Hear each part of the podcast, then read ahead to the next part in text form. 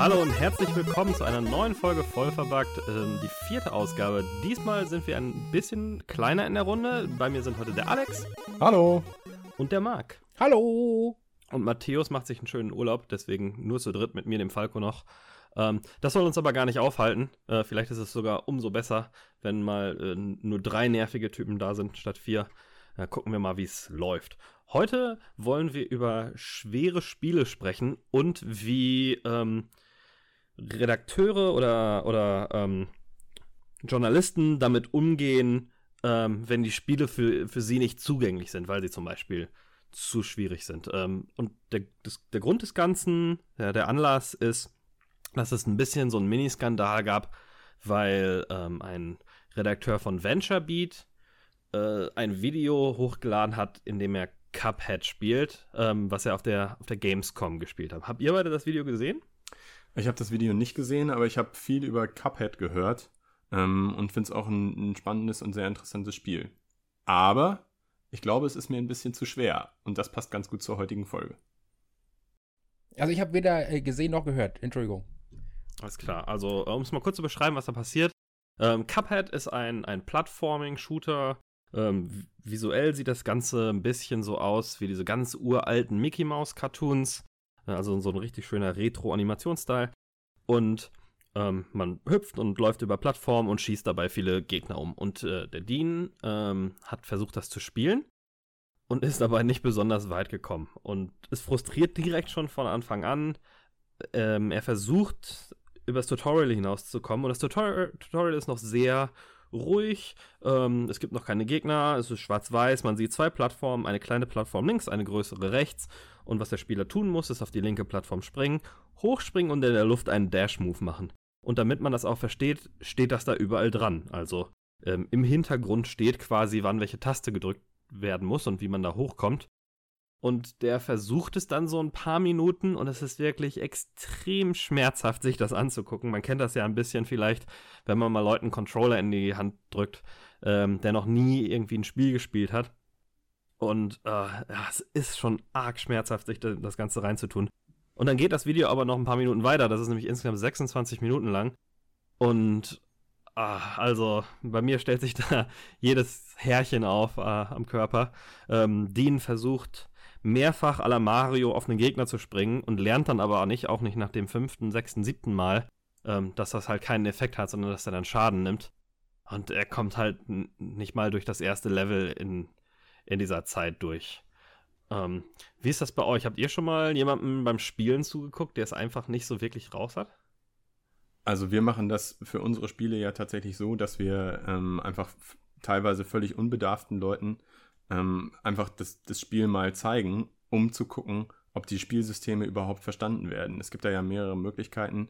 Entweder du hast eben ein sehr, sehr simples Spielprinzip, was die Leute einfach, weil sie andere Spiele schon gespielt haben, verstehen.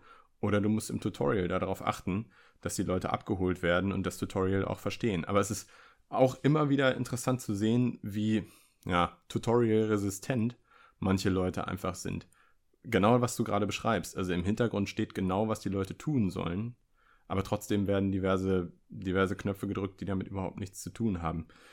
Ich finde, das ist auch immer ein ganz spannender Lackmustest für so ein Game. Und äh, ich weiß nicht genau, gibt es nicht diesen, diesen Muttertest?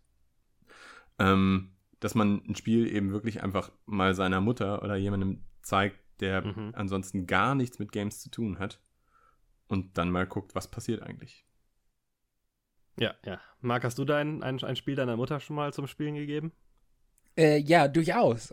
Aber das hat die sich aber selber gegeben.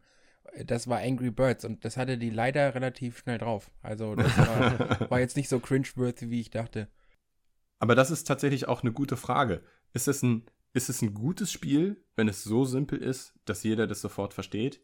Oder ist das gar nicht unbedingt ein Kennzeichen eines eines guten Spiels. Und ja, welche Anforderungen kann man an die Spieler selbst stellen? Weil wenn du, also wenn jetzt in, in diesem Beispiel Dean die ersten zwei Minuten des Spiels schon nicht versteht, Vielleicht ist er in Minute 30 bis 35 komplett abgeturnt, weil dann nämlich nicht nur Minute 1 und 2 eine Voraussetzung sind für später, sondern dann, dann ist das Spiel, das Spiel richtet sich einfach an eine chorigere Zielgruppe. Und sozusagen, wenn man diese erste Hürde nicht schafft, dann wird man die 20. Hürde auf gar keinen Fall schaffen. Vielleicht ist das ja schon so ein bisschen ein Aussortieren. Ja, also das, ähm, ich gebe dir da recht, dass es, dass nicht alle Spiele sind halt darauf ausgelegt, für jeden zugänglich zu sein. Ne? Es gibt ja Spiele, die absichtlich ein bisschen herausfordernder sind. Der Marc ist ja da ähm, großer Fan von der Dark Souls-Serie, die meiner Meinung nach immer ein bisschen schwerer dargestellt wird, als sie eigentlich ist. Die ist gar nicht so, ähm, so hardcore, wie die Leute sie beschreiben. Aber es gibt Aber natürlich schlecht Spiele, erklärt. Die, ja, schlecht erklärt weiß ich nicht mehr. Es gibt halt Spiele, die absichtlich schwieriger sind und die man sich anders erschließen muss als ähm, um es mal auf die andere Seite zu, andere Seite zu sagen, ähm, viele Spiele kauen dir alles exakt vor und schreiben dir genau hin, was du tun sollst, und andere Spiele machen das halt geschickter, indem sie sich durch die Erfahrung dir präsentieren und du dich da durch die eigentliche Spielerfahrung reinspielst. Und ähm, dass das, ähm, da gibt es verschiedene Schulen, was ein, was ein gutes Tutorial ist und wie man ähm, ein Tutorial gut verstehen kann und ob man ein Tutorial braucht oder ob man ein Spiel auch so designen kann, ähm, dass man es nicht ausdrücklich hinschreiben muss, was man braucht. Um Dean einmal kurz ein bisschen zu verteidigen, ähm, bevor die Diskussion da weitergeht, Dean Takahashi ist eigentlich kein Games Reviewer. Er reviewt eine geringe Menge an Spielen im Jahr, aber immer noch so ein 12, sagt er, glaube ich, selbst von sich. Ähm, aber eigentlich ist er ein, ein Business-Redakteur, der über, über Firmenmerger und äh, Investments und solche Sachen schreibt und das auch sehr gut. Also da ist er eine echte Koryphäe. Ähm, und es gibt schon Spiele, die er scheinbar ganz gerne spielt, vor allen Dingen Shooter, Third-Person-Shooter, ähm, Assassin's Creed auch und solche Geschichten. Ähm, sagt aber von sich, dass er kein Plattformer, kein Plattformspieler ist. Und ich habe ein Video von ihm gesehen, wie er Assassin's Creed spielt und das sieht auch einigermaßen okay aus, aber es geht mir überhaupt nicht in den Kopf rein, wie man sich ähm, so in Cuphead anstellen kann. Also es sieht wirklich aus, als hätte er beide Arme auf den Rücken geschnallt. Gibt es denn irgendwie von irgendjemandem mal eine Wortmeldung, warum er das Ganze hochgeladen hat? Also er äh, zeigt sich da ja offensichtlich nicht von seiner besten Seite. Ja, also es gibt da ähm, relativ viele Gespräche tatsächlich auf, auf VentureBeat bzw. GameSpeed, die Unterkategorie ähm, drüber, wo sie es gesagt haben, sie haben es hochgeladen, weil sie es lustig fanden. Ähm, weil es halt witzig ist, sich das anzugucken, wie er da versagt. Wobei ursprünglich war der Titel des Videos, dass oh, Cuphead ist einfach zu schwer oder sowas. Und als es dann losging mit der Aufregung, haben sie es dann noch schnell umbenannt in meinliche, meine peinlichen 26 Minuten mit Cuphead oder sowas. Hm. Also da gab es dann noch mal so ein bisschen extra Kritik für diese Umbenennung. Ja, vor allen Dingen, du kannst natürlich als Rezensent von so einem Spiel oder als Journalist, der so ein Spiel bespricht, kannst du natürlich auch viel Schaden anrichten, ne? wenn du, hm. ja, wenn du jetzt einfach mit so einer Aussage wie, das Spiel ist definitiv zu schwer. Oder zu schwer ist vielleicht gar nicht das Problem, aber wenn du sagst, das Spiel ist nicht zugänglich genug, damit kannst du natürlich schon viel kaputt machen. Denn ich finde, das sind durchaus zwei völlig unterschiedliche Bereiche. Das eine ist die Zugänglichkeit und das andere ist wirklich, wie viel Skill von dir verlangt wird. Ja. Ja, auf jeden Fall. Also, ähm, wenn das jetzt so daherkommt, als das braucht man gar nicht auszuprobieren, wenn man kein Spezialist ist, äh, dann kann das natürlich den äh, Verkäufen des Spiels schaden. Also ein besonders gutes Beispiel äh, für das, was ich meine, ist äh, Super Meat Boy. Also die mhm. Bedienung von Super Meat Boy ist nun wirklich nicht schwer. Ich weiß gar nicht, wie viele unterschiedliche Knöpfe da benutzt werden. Wahrscheinlich nur zwei oder vielleicht zwei, ja. Eine. Laufen, laufen, äh, ne, es gibt einen Knopf, um schneller zu laufen und einen, um zu springen und das war's dann. Ja.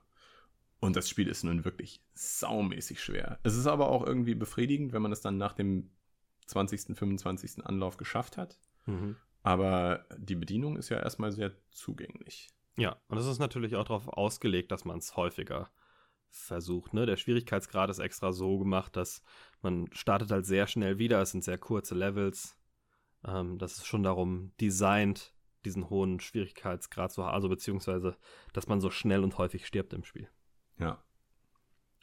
Also, ähm, vielleicht muss man das auch ein kleines bisschen, wenn wir wieder zur Frage kommen, ähm, sollten Journalisten oder wie gute Spieler sollten Journalisten selbst sein. Ich muss von mir selber sagen, ich würde jetzt nicht unbedingt sagen, dass ich selber so ein, so ein besonders guter Spieler bin, also sondern eher durchschnittlich und auch nur durchschnittlich geduldig.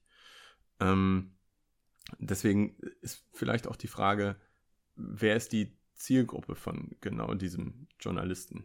Denn ich kann mir ja durchaus vorstellen, dass wenn du eine sehr mainstreamige Zielgruppe hast, dann ist es vielleicht gar nicht so gut, wenn du selbst so ein Spieler mit einem, also ein besonders guter Spieler mit einer besonders guten Auffassungsgabe bist, denn vielleicht empfiehlst du dann deiner Zielgruppe Spiele, die gar nicht unbedingt für sie geeignet sind.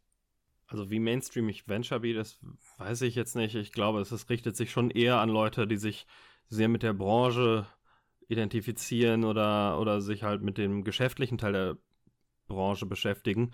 Und das sind ja dann meistens auch Leute, die ein bisschen mehr involviert sind, als jemand, der sieht so, oh, das ist gerade bei Steam im Angebot. Das spiele ich jetzt mal ein bisschen. Also ähm, mein Problem ist es, wenn ähm, Journalisten so schlecht in einem Genre sind, was sie dann spielen, dass sie gar nicht beurteilen können, was sie da vor sich haben. Und das ist eher meine, meine Befürchtung, dass wenn jemand so spielt, wie Dean in diesem Video spielt, kann der kein faires Urteil. Auch in dem Preview, das Preview, was er geschrieben hat, war sehr vorsichtig, aber es lässt sich halt keine anständige Beurteilung der einzelnen Spielelemente abgeben, wenn man sich wirklich so überhaupt nicht mit dem Genre auskennt, dass man, dass man offensichtlich so spielt, als hätte man das noch nie im Leben gesehen.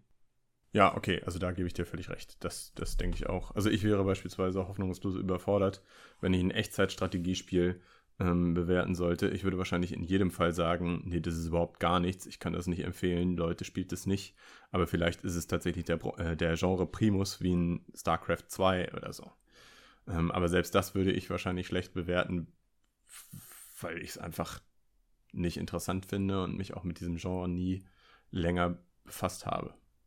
Ja, also ähnliches, ähm, ähnliche Kritik hat ja auch mal Polygon auf sich gezogen, als sie ein Doom-Gameplay-Video äh, released haben, wo auch jemand, naja, also es sieht halt auch so aus, als wäre das jemand, der zum ersten Mal in seinem Leben einen First-Person-Shooter mit einem Controller spielt. Ähm, also schon die ersten Gegner, die quasi direkt vor ihm stehen, ähm, da mit der Pistole quasi die Silhouette drumherum schießt. Habt ihr das gesehen? Nee, ich, ich fürchte nicht. Aber was ist denn sozusagen der, der Weg aus dieser Problematik raus? Also was könnten die, die Kollegen Journalisten denn machen? Ich weiß gar nicht, ob es da so einen einfachen Weg raus gibt. Das Problem ist, dass vieles davon ja immer hinter verschlossenen Türen stattfindet und wir wissen gar nicht, wie die Leute so sind, die die Spiele spielen. Also das kommt ja immer nur dann raus, wenn die Leute sich wenn die, wenn die Journalisten sich irgendwie in die Öffentlichkeit damit stellen, indem sie so ein Video zum Beispiel hochladen. Ähm, man kann ja nicht hinter die Kulissen äh, schauen. Eigentlich wird, kriegt man das als Leser ja nur dann raus, wenn andauernd ähm, falsch über Spiele berichtet wird. Aber dann, ich weiß nicht, wie, wie das bei euch so ist. Ich achte gar nicht so sehr darauf, wer jetzt ein Spiel genau reviewt. Ähm, ich habe schon so meine, meine Vorlieben, was verschiedene Online-Magazine und so weiter angeht. Aber ich gucke jetzt sehr selten, wer ist denn der Redakteur, der das geschrieben hat. Ist das bei euch anders? Äh, voll. Ähm, weil ich orientiere mich äh, eigentlich nur an kurzen Let's Plays oder vorgestellt. Weil es ist scheißegal, was die irgend so Journalist darunter schreibt, der dann nicht mal als das ist ja das, ich muss jetzt ganz vorne ausholen. Das regt mich gerade auf. Es ist ja nicht so, dass Journalisten ausgebildet wären in Spiele spielen oder so. Sondern es ist ja eher so, dass die darin ausgebildet sind, beziehungsweise sie haben es halt gelernt zu schreiben und die Artikulation und den ganzen, ganzen Kram, der dazugehört, das Recherchieren und und und. Aber am Ende kriegen die nicht beigebracht, wie muss man ein Spiel eigentlich wirklich bewerten.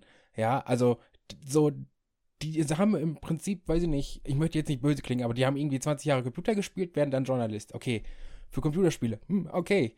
Aber ich finde, in der heutigen Zeit fehlt einfach so ein technischer Hintergrund, ja. Also so ein, so ein Game Designer oder jemand, der QA oder sowas gemacht hat, der hat doch von der Spielemechanik dahinter und was der Entwickler versucht zu machen oder versucht zu zeigen, hatte doch viel mehr Ahnung als einfach nur ein Journalist, der sich da hinsetzt, irgendwie zu viel kriegt und dann einen schlechten Artikel runterreißt, weil er mit dem Spiel nicht zurechtkommt. Naja, aber die Zielgruppe hat ja äh, im Normalfall auch keinen Master in Videospiele, Gameplay oder so. Also äh, ja. Muss er denn, muss er denn mehr Skill haben, Spiele zu spielen, als diejenigen, für die er schreibt? Oder muss er von der Programmierung oder von der, vom Game Design mehr verstehen, als derjenige, für den er die Artikel, schreibt?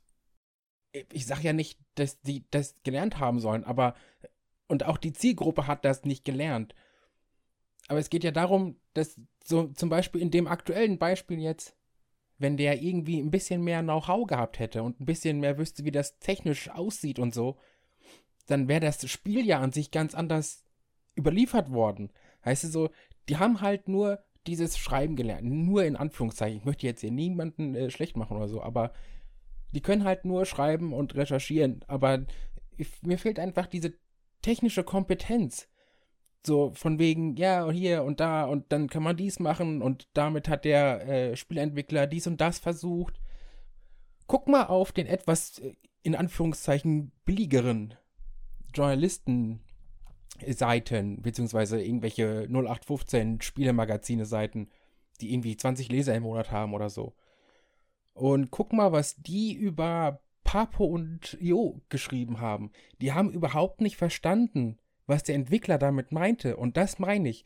So, du kannst halt voll viel gespielt haben und du kannst Journalismus haben, aber du, ab, es gibt halt einfach Dinge, die kannst du ohne hinter diese technische Seite zu sehen, kannst du dann einfach nicht wirklich gut so bewerten, finde ich. Und das finde ich halt schade an diesen ganzen Artikeln, die man nur lesen kann. Und deswegen mache ich grundsätzlich nur Let's Plays, weil mir ist es mir scheißegal, welcher Typ das gerade spielt. Sei es jetzt irgendeiner mit zwei Viewern und sei es, oder sei es einer mit 10.000 Viewern, mir egal. Aber ich kann das Spiel halt sehen. Und wenn ich in den ersten Viertel, Viertelstunde, halbe Stunde da was sehe, was mir gefällt, dann kaufe ich's. Ich muss das nicht lesen. Ich kann es auch einfach gucken.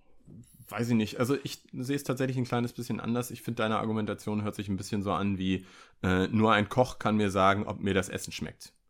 Oder nur ein Musiker kann mir sagen, ob mir dieses Musikstück gefällt. Das sehe ich eigentlich nicht so. Also ähm, ich, ich selber bin nun kein besonders guter Koch, weiß aber, wann mir mein Mittagessen schmeckt. Ich bin kein besonders guter Musiker, kann dir aber sagen, welche ähm, welche Musikstücke mir gefallen.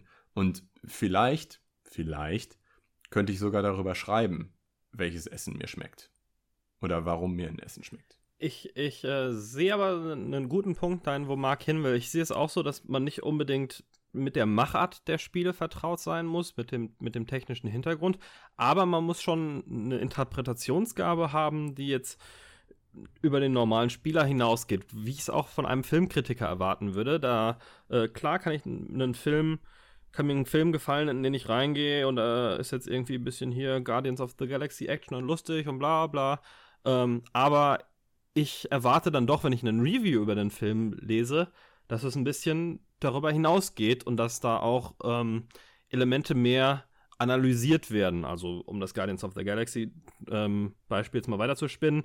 Der erste Guardians of the Galaxy Film ist ein besserer als der zweite, weil ähm, die Charaktere ein, ähm, alle ein, ein, ein klares Ziel haben, eine Mission, eine Reise auch durchmachen im Film.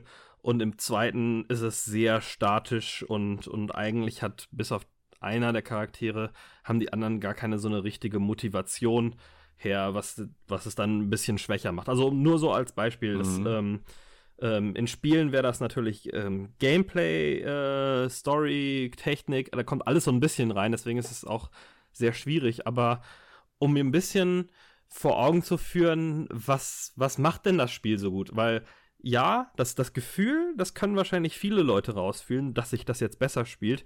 Aber ich erwarte von einem Kritiker schon, dass er mir ein bisschen genauer beschreiben kann, woran sowas liegt. Also, äh, was ich von einem Journalisten ähm, oder sogar auch von einem Let's Player eigentlich erwarte, ist, dass er die Spielsysteme versteht. Also, dass er beispielsweise in einem RPG begreift, wie man ähm, wie man Skillpunkte verteilt. Ja, Oder- das, ist, äh, das haben wir jetzt noch nicht gesagt, aber das war ja auch eine der Kritiken an Dean Takahashi an einem alten Mass Effect äh, Review, was er mal geschrieben hat vor einigen Jahren, als Mass Effect 1 halt rausgekommen ist, dass er das Spiel da sehr zerrissen hat ähm, und dass man dann aber rauslesen konnte, dass er das System der Skillpunkte nicht verstanden hat und das Spiel für ihn so schwer war, weil er nie einen einzelnen Skillpunkt verteilt hat. Ja, das ist natürlich, das geht gar nicht. Ich glaube, da brauchen wir uns nicht drüber unterhalten. Aber auf der anderen Seite würde ich von einem Journalisten nicht unbedingt erwarten, dass er besonders gut in dem Spiel ist. Wenn, wenn ein Pro-E-Sports-Spieler ähm, einen Counter-Strike bewertet, dann hilft mir das eigentlich nicht besonders viel weiter. Oder wenn ein jemand, der bei StarCraft 2 bei irgendwelchen Turnieren teilnimmt, wenn der mir sagt, dass es ein gutes Spiel ist, dann hilft mir das eben auch nicht weiter. Ja, aber ich will ja auch, also ich persönlich will ja gar nicht hören, ob das ein gutes oder ein schlechtes Spiel ist, sondern ich möchte hören, was das Spiel ist. Heißt also, ich will mir nicht irgendwie zwei Seiten durchlesen müssen, was irgendein XY-Name, mir ist sogar die, mir ist die Fresse von dem doch total egal. Ich, mir ist egal, wie der heißt. Ich will doch wissen, was das Spiel an sich ist und nicht, ob er es gut findet oder nicht. Und das ist halt auch immer so ein Ding, das ist beim Let's Play einfach nicht gegeben. Weil du kannst Mhm. dir wirklich, es ist egal, was, was der Let's Player darüber denkt. Du guckst dir das 10 Minuten an oder eine Viertelstunde, vielleicht auch eine halbe oder eine Stunde und dann weißt du ganz exakt, was das Spiel dir bietet und was nicht. Ja, also man muss schon unterscheiden, das sind ja schon mal unterschiedliche Dinge. Ja, äh, es ist natürlich fair enough, dass sich viele Leute heute diese Informationen über Let's Player holen. Ähm, und da kann es zum Beispiel nicht passieren, dass man die Meinung von jemandem bekommt, der völlig ähm, schrottig im Spielen selber ist, weil man sieht ja, wie, wie gut er spielt. Mhm. Wobei er das meistens nicht sehr reflektiert, was denn da passiert. Es ist eher, dass ich mir das Spiel anschaue und selbst ein Bild davon mache. Mein Problem mit Let's Plays ist, dass sie halt nicht zusammenfassend sind, sondern ich sehe dann irgendwelche 10 Minuten aus dem Spiel. Meistens gibt es ja irgendwie, will ich den Anfang nicht sehen, dann gibt es 50 verschiedene Teile und dann klickt man irgendwo rein und dann kann es ja umso mehr sein, dass ich eine komplett verkehrte Repräsentation des Spiels bekomme. Ähm, wenn ich äh, mir irgendeinen Teil aus der Mitte rausgreife.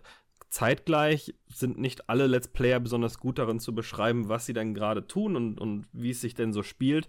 Ähm, und das ist mir zum Beispiel sehr wichtig, wie, wie präzise die Kon äh, Controls sich anfühlen und was es so für teilweise für Einstellungsmöglichkeiten gibt und und und und und. Ja, aber Mhm. sieht man das nicht teilweise? Also ich meine, wenn die, Contro wenn die Controls scheiße sind, dann siehst du das ja sofort.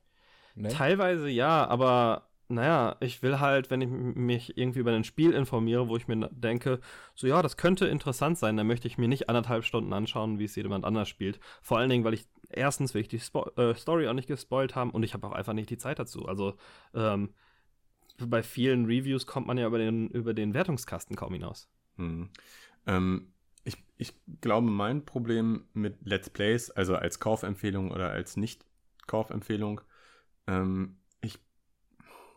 Vielleicht mache ich hier jetzt gerade die Büchse der Pandora auf, aber äh, ich halte YouTuber ehrlich gesagt für weniger objektiv beim Testing. Denn deren, deren Aufgabe, wenn sie so ein Spiel mal angefangen haben zu spielen, deren Aufgabe ist ja auch ein Stück weit dafür zu sorgen, dass die Leute dabei bleiben. Mhm. Dafür zu sorgen, dass die Leute auch Folge 2, 3, 4 und Folge 24 noch gucken. Das bedeutet, müssen sie nicht, also haben sie nicht ein ureigenes Interesse, äh, auch im Extremfall so zu tun, als würde ihnen das, was sie da gerade machen, total Spaß machen? Ja, ich habe das Gefühl manchmal bei Horrorspielen, ne, dass ich habe noch nie einen echten Menschen bei einem Horrorspiel so äh, reagieren sehen wie 90% aller, aller Let's Player. Ja.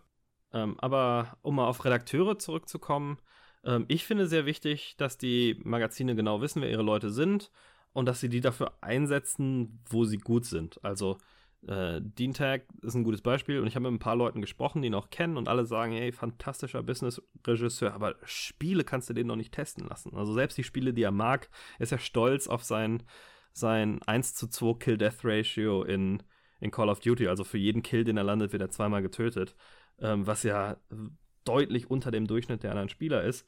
Und dem kann man eigentlich nicht erklären lassen, ähm, wie sich jetzt das neue Call of Duty spielt, weil es nicht die Realität für den Großteil der Leute ist. Was er aber sehr gut kann, ist beschreiben, warum äh, die chinesische äh, Chicken-Firma den Entwickler von, von Warframe gekauft hat und da die Hintergründe und die Interviewen und das Recherchieren, weil da ist er halt grandios drin.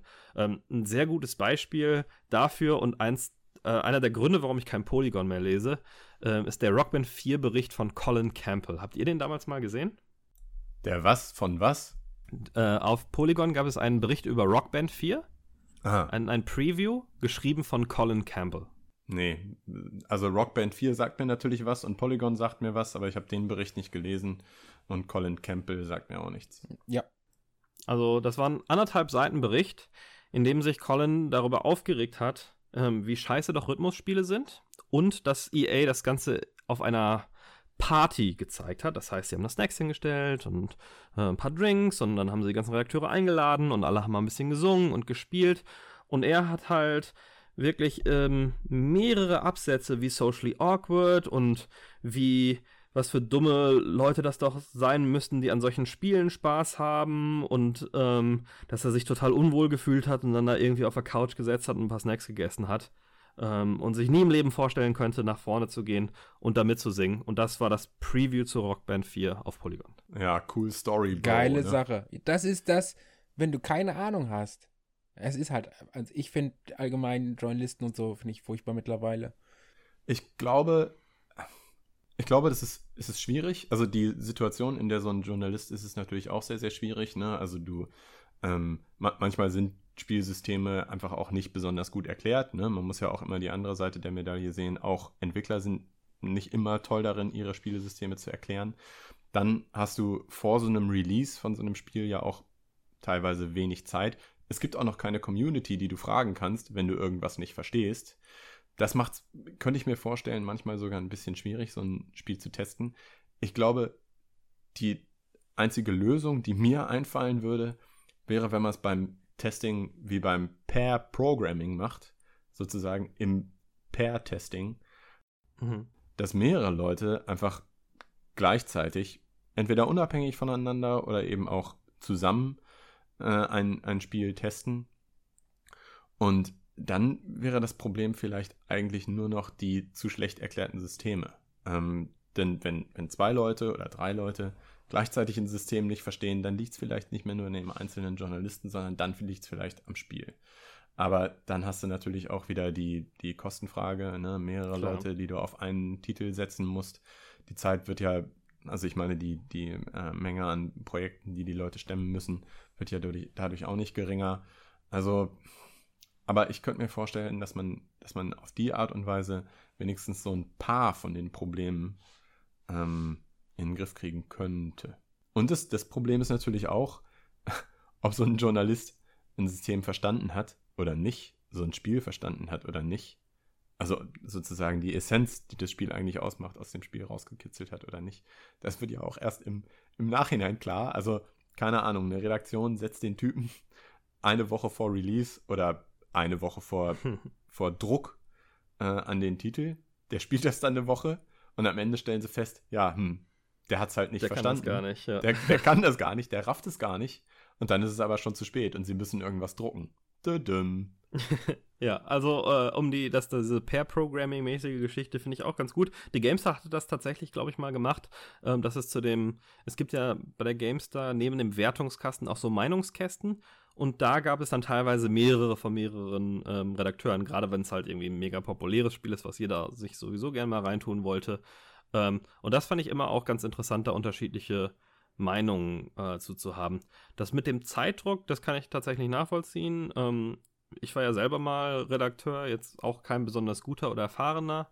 Ähm, da sind aber auch ein paar Reviews abgefallen. Meistens hatte ich nicht so viel Zeitdruck, ähm, weil es halt eher kleinere Spiele waren, wo der, wo der Test nicht unbedingt am Release-Tag raus musste. Aber teilweise ja, ähm, das, das verstehe ich schon. Man muss dann in relativ kurzer Zeit das Spiel durchspielen. Meistens anderthalb Mal habe ich mir zumindest für mich selber als, als naja, sagen wir mal, ich, ich hatte schon meine eigene Journalistenethik so. Ähm, ich habe auch nicht einfach Pressemitteilungen abgedruckt. Ich habe auch mal irgendwo was nachgefragt und ein Spiel anständig durchzuspielen und dann nochmal irgendwie mit ein paar andere Sachen auszuprobieren, gehörte bei mir für ein Review dazu. Und wie du sagst, wenn man dann eine Woche Zeit hat, ähm, kann das schon mal eng werden. Wobei sich bei uns in der Redaktion relativ schnell, also selbst in so einer freien Online-Redaktion, wo die Leute sich gar nicht persönlich kennen, Vorlieben und, und Spezialgebiete rausgestellt haben. Also ich war dann zum Beispiel der Fighting Game Mensch und, und der US-Sport Mensch. Nicht, weil das jetzt meine absoluten Luten ähm, Lieblingsgenres waren, aber ich mich da schon für interessiert habe und da vor allen Dingen mehr darüber wusste als meine Redakteurskollegen. Ja, aber ist das nicht schon an sich ein Fehler im System irgendwie? Sodass die wirklich nur eine Woche haben oder vielleicht auch drei oder sagen wir mal anderthalb. Keine Ahnung, manchmal muss man, es gibt ja auch Spiele, die muss man so ein bisschen sacken lassen.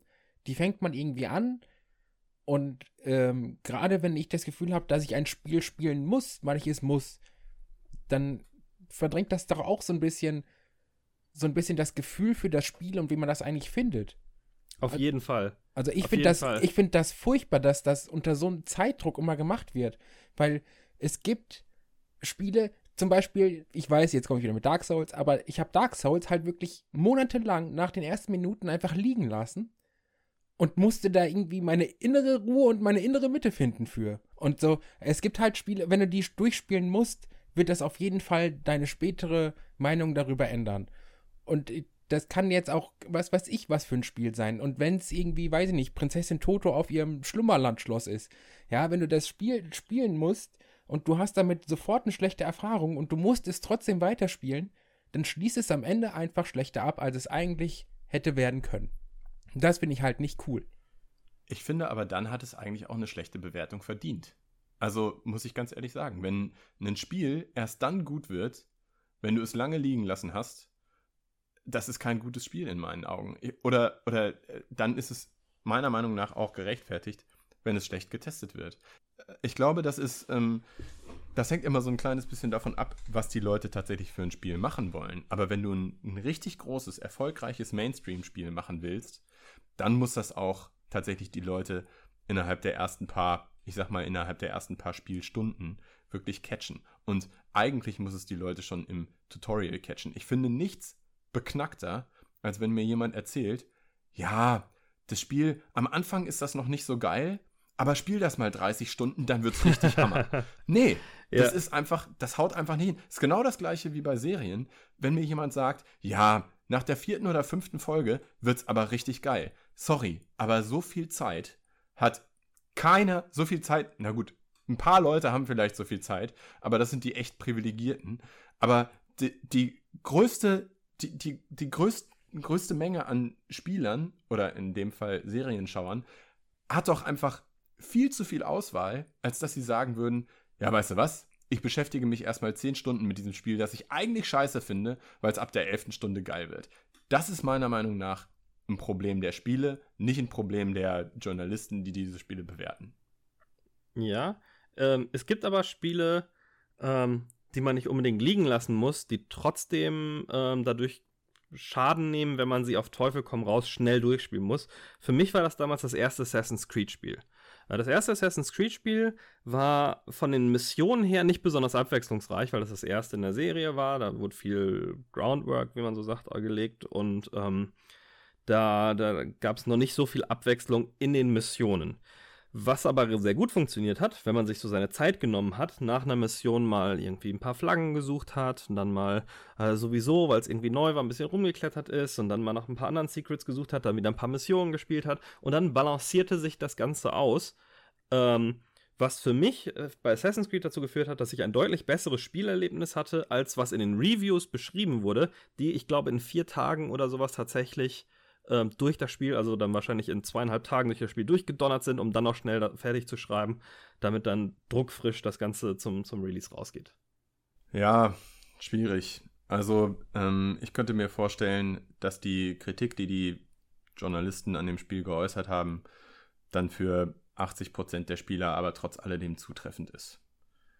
Also ähm, diese, ich weiß nicht, wie viele Leute Assassin's Creed 1 in so guter Erinnerung haben wie du, weil das, ich könnte mir vorstellen, das normale Nutzerverhalten ist jetzt vielleicht nicht exakt das, was die Journalisten in ihren Tests erleben, aber ist vielleicht auch trotzdem noch ein Stück von dem weg, wie du es gespielt hast. Hm, kann man dann Open-World-Spiele überhaupt fair äh, bewerten? vielleicht bewertest du oder vielleicht musst du auch ehrlicherweise sagen, dass du von dem Open-World-Spiel nur die erste Hälfte oder nur das erste Viertel bewertet hast. Äh, ich finde es ja auch immer wieder interessant, immer wieder erhellend, mal in die Achievements bei PlayStation Network oder lass es Steam sein, völlig Mhm. egal, zu schauen und dann die ganz basic Achievements ähm, entlang des Storypfads sich anzuschauen und wie viel Prozent das tatsächlich erreicht haben. Ähm, und bei Open-World-Spielen, die dann ihre 40, 50 Stunden dauern, stellt man fest, hey, vielleicht haben tatsächlich sogar nur 25 oder 20 Prozent das Ende der Story, das Ende der Hauptstoryline erreicht. Die Frage ist halt, ist es für die anderen 75 Prozent, die das nicht erreicht haben, immer noch ein gutes Spiel? Hm. Oder ist es nur dann ein gutes Spiel, wenn man es durchgespielt hat? Schwierige Frage. Ja, also ich spiele auch nicht alle Spiele durch, die ich so spiele. Ich habe oft das Gefühl, so ich habe jetzt aus diesem Spiel bekommen, was ich, was ich habe. Das gefällt mir jetzt nicht so gut, dass ich das Ganze jetzt noch 20 Stunden weitermachen äh, muss. Und trotzdem habe ich das Gefühl, ich habe den Gegenwert, ähm, den ich für das Spiel bezahlt habe, auf jeden Fall da rausgezogen. Mhm. Ähm, Aber ähm, was ich mich dann frage, ist, wie ist das denn mit der Überschneidung der Leute, die solche Spiele ein bisschen intensiver und weiter spielen und der Leute, die Spiele-Reviews lesen? Weil das ist ja auch schwer zu sagen, ne? Wie hardcore sind die Leute, die sich tatsächlich die Zeit nehmen, um ein Review durchzulesen? Mich als Beispiel? Ja. So, ja, also, ne? Hardcore. Also ich habe nicht ein Review von Dark Souls oder so gelesen. Nee, und, ohne? Witz. Nö, ohne Scheiß. War, ich war äh, mal bei Falco in, in dort, dort, war das noch Dortmund? Ich glaube in Dortmund. Und äh, da hatten wir so ein äh, etwas längeres Zockerwochenende über eine Woche. und äh, da hat er einfach mal so Dark Souls reingelegt und hat gesagt, hier, wenn du den ersten Boss überlebst, äh, wenn du den ersten Gegner, den ersten normalen Gegner überlegst, dann bist du schon gut. Und dann hat er mich gekillt. Natürlich, sofort. Und äh, nicht auf die nette Weise, sondern so richtig. Demon's Souls war Mhm. das, glaube ich, sogar noch. Ähm, nee, das war Dark Souls, Dark in, Souls dem, 1? in dem Wald. Da hat mich so ein laufender Baum gekillt. Und äh, da habe ich halt überhaupt nichts drüber gelesen, aber trotzdem hat mich das Spiel sofort gefasst. Also es funktioniert. Ich hatte, ich hatte ziemlich viel über äh, sowohl Dark Souls als auch Demon Souls als auch Bloodborne gelesen. Und ich habe ähm, vielen dieser Spiele dann tatsächlich auch mal eine Chance gegeben. Absolute Katastrophe. Ist gar nichts für mich. Ich hatte das Falco schon mal erzählt. Für mich sollte ein Spiel ungefähr so schwer sein, dass ich eine Aufgabe beim dritten oder vierten Versuch schaffe. Den ersten Versuch, da stelle ich fest, okay, das ist jetzt ein bisschen schwer. Beim zweiten Versuch will ich mir anschauen, wie funktioniert das Ganze. Beim dritten will ich mir dann schon eine Strategie zurechtgelegt haben. Und beim vierten Versuch will ich es aber auch wirklich eigentlich geschafft haben. Denn es gibt einfach zu viele Spiele und man hat zu, viel, zu wenig Freizeit, als dass ich eben an ein und derselben Stelle 20 Mal scheitern wollen würde. Ist natürlich eine völlig andere Art von, ich bin eine völlig andere Art von Spieler als du, Marc, aber ich sehe einfach keinen Reiz darin, mich durch so ein Spiel zu scheitern. Also spielst du keine schweren Spiele, weil du weißt, dass du sie nicht kannst, sondern du, sondern du spielst sie nicht, weil du dafür die Zeit nicht hast. Habe ich das richtig verstanden? Also, ich äh, stelle den Schwierigkeitsgrad so ein, dass er für mich passt. Und ich werde relativ schnell, relativ schnell frustriert. Also, okay, also ist, es Dark nicht, Souls- also ist das nicht die Zeit, die dir fehlt, weil du sagtest ja gerade, du hast nicht die Zeit dafür, das immer wieder zu probieren, sondern du willst einfach nicht, du willst keine Herausforderung, sondern du willst das so easy peasy durchgehen. ich werde frustriert, weil ich nicht die Zeit habe. Ja, es kommt, glaube ich, darauf an, wie viel, wie viel Belohnungseffekt man daraus zieht, eine, eine schwere Aufgabe zu überwinden. Ne? Ähm, wenn du jetzt das Gefühl hast, oh, so, ja, endlich habe ich das geschafft und puh, jetzt schon wieder zwei Stunden an dem Boss gesessen, ähm, dann ist es halt natürlich nicht so eine Motivation, da viel weiter Zeit zu investieren, als wenn du dann sagst, so, boah, die zwei Stunden habe ich investiert, dafür waren die letzten zehn Spielminuten die geilsten, die ich in den letzten anderthalb Monaten hatte. Äh, Wodurch werden sie die geilsten 10 Minuten? Dadurch, Also, dass die Belohnung, der Belohnungseffekt, so eine schwierige Hürde endlich zu überwinden, viel, viel höher ist, als ähm, die nächsten 150 Nazis in Call of Duty umgemäht Ja. zu haben. Das ist der Grund, warum ich diese Dark Souls, Bloodborne und Demon's Souls Spiele liebe. Es ist einfach dieser Moment, jawohl, ich habe jetzt die letzte Dreiviertelstunde lang nichts anderes gemacht, als diesen Typen auf die Fresse zu hauen. Und jetzt habe ich es endlich geschafft, den selbst zu besiegen. Und das ist einfach dieses Gefühl von Selbstüberweis. Da, da laufe ich nackt masturbierend durch die Gegend, wenn man sowas schafft. Also das ist einfach. Ich will kein Loot oder sowas dafür, sondern es ist einfach schön zu sehen, dass ich mich verbessert habe und dass ich nach viel Schweiß und Arbeit in Anführungszeichen das endlich geschafft habe. Das ist für mich der Reiz an diesen schweren Spielen. Wenn ich da einfach nur Welle nach Welle irgendwelche Leute wegballer, dann habe ich da irgendwie nichts von. Ja, okay, ich krieg neue Waffen, ja, aber ähm, habe ich irgendwas gelernt? Irgendwie nicht so. Aber es ist ja nicht mal so, dass das Spiel dich großartig belohnen würde. Das Spiel zeigt dir danach nicht irgendeine besonders aufwendig produzierte Zwischensequenz. Das Spiel gibt dir danach nicht mal einen besonders wichtigen Story-Schnipsel oder so. Das Spiel stellt dich einfach nur vor den nächsten Gegner, der wieder genauso schwer ist. Also ich sehe einfach die, ich sehe die Belohnung irgendwo Na, einfach auch ganz. ein Stück weit nicht. Also es sind schon aufgeteilte Hürden, die immer regelmäßig kommen. Den nächsten Boss zu treffen, finde ich immer schon eine Belohnung, weil die auch spektakulär designt sind. Ähm, nach jedem Boss eröffnet sich meistens ein neues Gebiet, was man erkunden kann.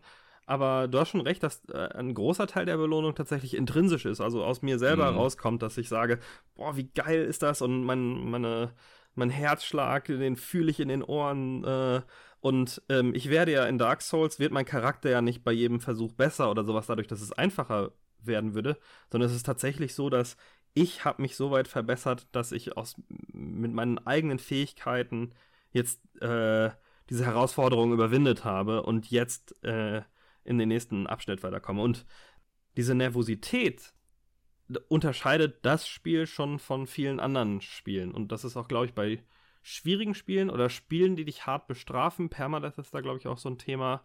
Etwas, was man nicht aus vielen anderen Spielen bekommt.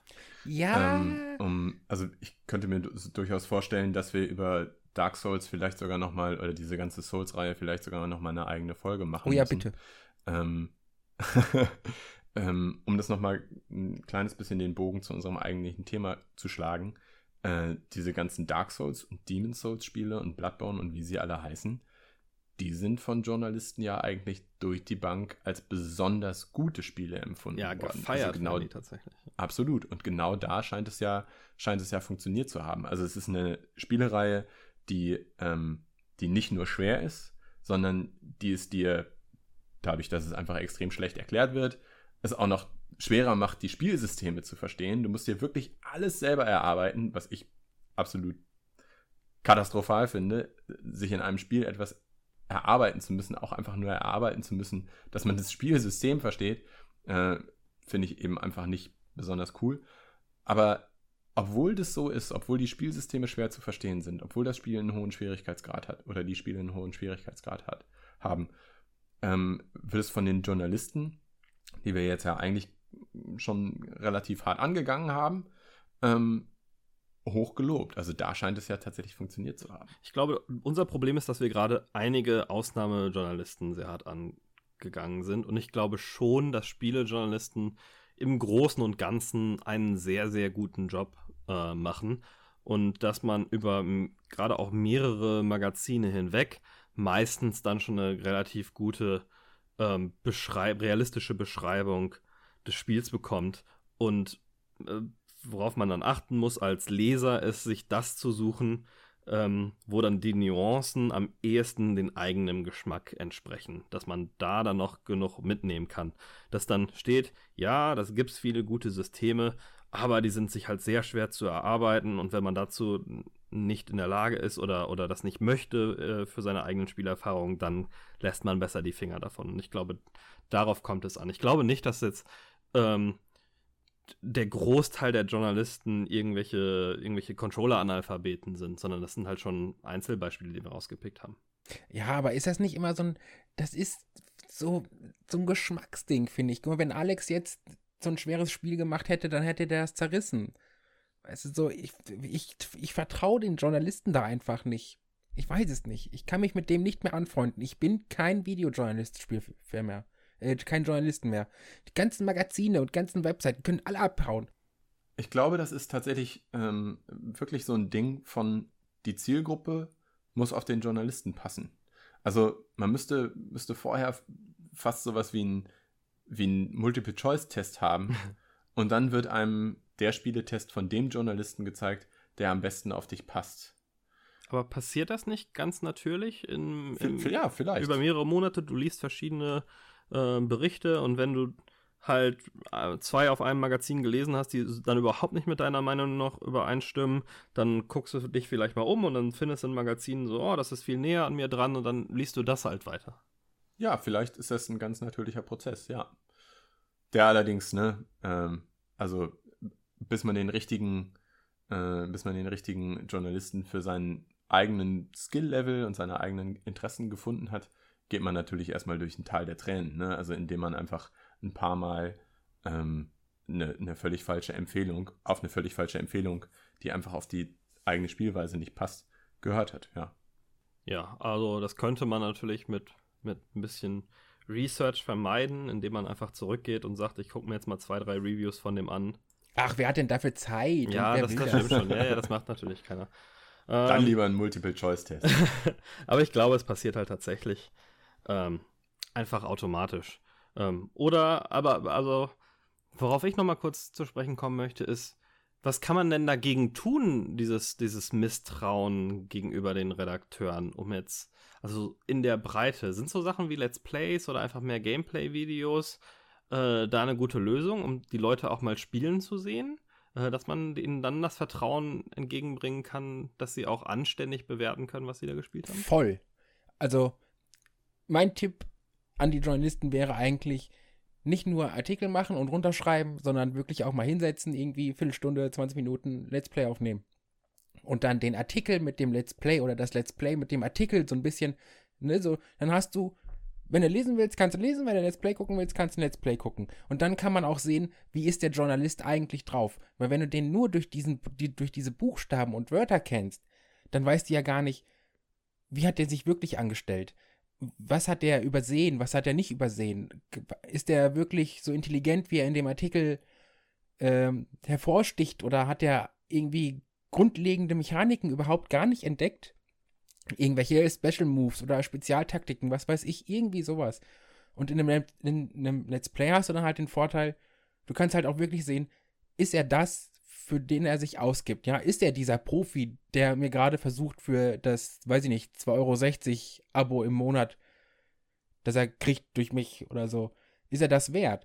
Kann er das wirklich spielen? Ist er wirklich genau so in diesem Fach drin, was er sagt, oder ist es nicht? Und ich finde, so ein Let's Play, das auf einem Artikel beruht oder andersrum, ist halt eine coole Waage zwischen beiden. Du kennst, du, du lernst den Journalisten kennen du lernst ihn kennen und siehst, was er kann und was er nicht kann, wie er sich bei Spielen anstellt. Und dann würde ich sogar sagen, dass du irgendwann dazu umsteigen kannst, wirklich seine Fazitbox nur noch zu lesen. Weil dann lohnt es sich ja, dann weißt du ja, was mit ihm los ist und was nicht und ob er es kann und ob nicht. Weißt also für mich ist das so ein Vertrauensding irgendwie. Ja, aber hast du nicht äh, gerade noch gesagt, dass du eine Beschreibung des Spiels äh, willst und nicht einfach nur irgendwie eine Bewertung und dass die Bewertung dir gar nicht so wichtig ist? Und ein anderes Problem, was ich dabei noch sehe, ist, ähm, dass viele Journalisten halt keine Entertainer im Sinne von, von Let's Play-Entertainern sind, oder? Also, dass du dann im Zweifel ein stinklangweiliges Let's Play hast, weil der sich halt nicht irgendwie so im gesprochenen Wort beim Spielen artikulieren kann, ähm, sondern eher der einer ist, der das darüber nachdenkt und das dann in schöne, schöne Worte fasst. Sind das nicht zwei unterschiedliche Skillsets? Nee, für mich nicht. Ganz kurz nochmal zurück. Ja, ich gebe auch auf deren Meinung nichts, aber wenn du den wirklich kennst und weißt, wie, wie der welche Spiele spielt, dann kannst du dir doch zu so einem 10 Euro Steam-Titel kurz das, die Fazitbox angucken, anstatt dir irgendwie eine Stunde Let's Play angucken zu müssen. Ich rede hier, ne, also 60, 70 Euro Titel oder Deluxe Edition oder, oder, oder. Da würde ich mir auch ein Let's Play angucken. Aber ein 10 Minuten, äh, 10 Euro Steam-Spiel, da ließ ich über die Fazitbox als irgendwie die Hälfte vom Spiel zu sehen. Und ähm, der andere Punkt ist, dass ich den zweiten Punkt vergessen habe. Das Skillset, ähm, jemand, der gut ist, über Spiele zu schreiben, aber nicht, viel, nicht unbedingt gut ist, entertaining darüber zu sprechen, während er es spielt. Ach so, ja. Ey, äh, wie gesagt, bei den Let's Plays geht es mir eigentlich nicht darum, was der Let's Player macht. Also ich, ich muss auch ganz ehrlich sagen, es gibt Let's Plays, das, das mute ich und höre nebenbei Musik und spiele was anderes. aber ich will das Spiel sehen an sich. Was kann das Spiel? Was kann das Spiel nicht? Was hat es und was hat es nicht? Und selbst wenn dann, weiß ich nicht, ein Bauer von nebenan da sitzt und irgendwas Let's Playt, solange ich das Spiel sehe, mit all den Features, ist mir das egal, ob der Typ sympathisch ist oder nicht. Weil ich will das Spiel sehen. Ja, ich, ich glaube, die Lösung ist einfach, dass man die Grenzen von Spiele-Reviews und die Grenzen von Spielejournalismus einfach erkennen muss. Ähm, und es macht überhaupt keinen Sinn, ewig nach seinem Spielezwilling zu suchen, also nach dem Journalisten, der genau so spielt wie man selber. Ich habe immer ganz gerne ähm, Metacritic einfach benutzt, um mir die besten, die schlechtesten und ein paar von den mittleren Reviews anzuschauen. Und das war, das, das Gesamtergebnis war für mich eigentlich immer ganz erhellend, um mhm. rauszufinden, ob ich ein Spiel spielen will, also ob ich ein Spiel kaufen will oder nicht. Ja, aber ist das nicht, guck mal, du, du, sagst, du hast keine Zeit für nichts und dann musst du dir mehrere Reviews durchlesen, die schlecht, mittel und gut sind. Willst du das naja, wirklich? Aber du kannst dir auch 10 Minuten Video angucken und dann weißt du genauso viel. Wenn nicht sogar mehr. Auf Metacritic, auf Metacritic sind ja, ähm, sind ja durchaus auch nur die Zusammenfassungen. Also du hast die Möglichkeit, dir das komplette Review anzuschauen, aber du kannst auch einfach nur die Zusammenfassungen lesen. Und das, was Falco vorhin meinte, der Vorteil, den sowas hat, ist, du hast eine Zusammenfassung. Die 10 Minuten, ein Spiel anzuschauen, die helfen mir nur bedingt weiter, wenn du ein Spiel mit mehreren Spielsystemen hast, wo sich beispielsweise der Charakter über die Zeit entwickelt oder wo du neben dem, neben dem eigentlichen Charakter noch irgendwie ein Haus bauen kannst. Oder, also ich meine, nimm mal sowas wie ein Fallout 4 oder ein The Witcher oder ein Horizon Zero Dawn. Die Liste ist unendlich lang und sag mir, dass du das in 10 Minuten Let's Play erfassen kannst, ob das ein geiles oder ein schlechtes Spiel ist. Ich, ich glaube nicht. Das kannst du natürlich auch nicht, wenn du äh, zwei Fazitboxen gelesen hast.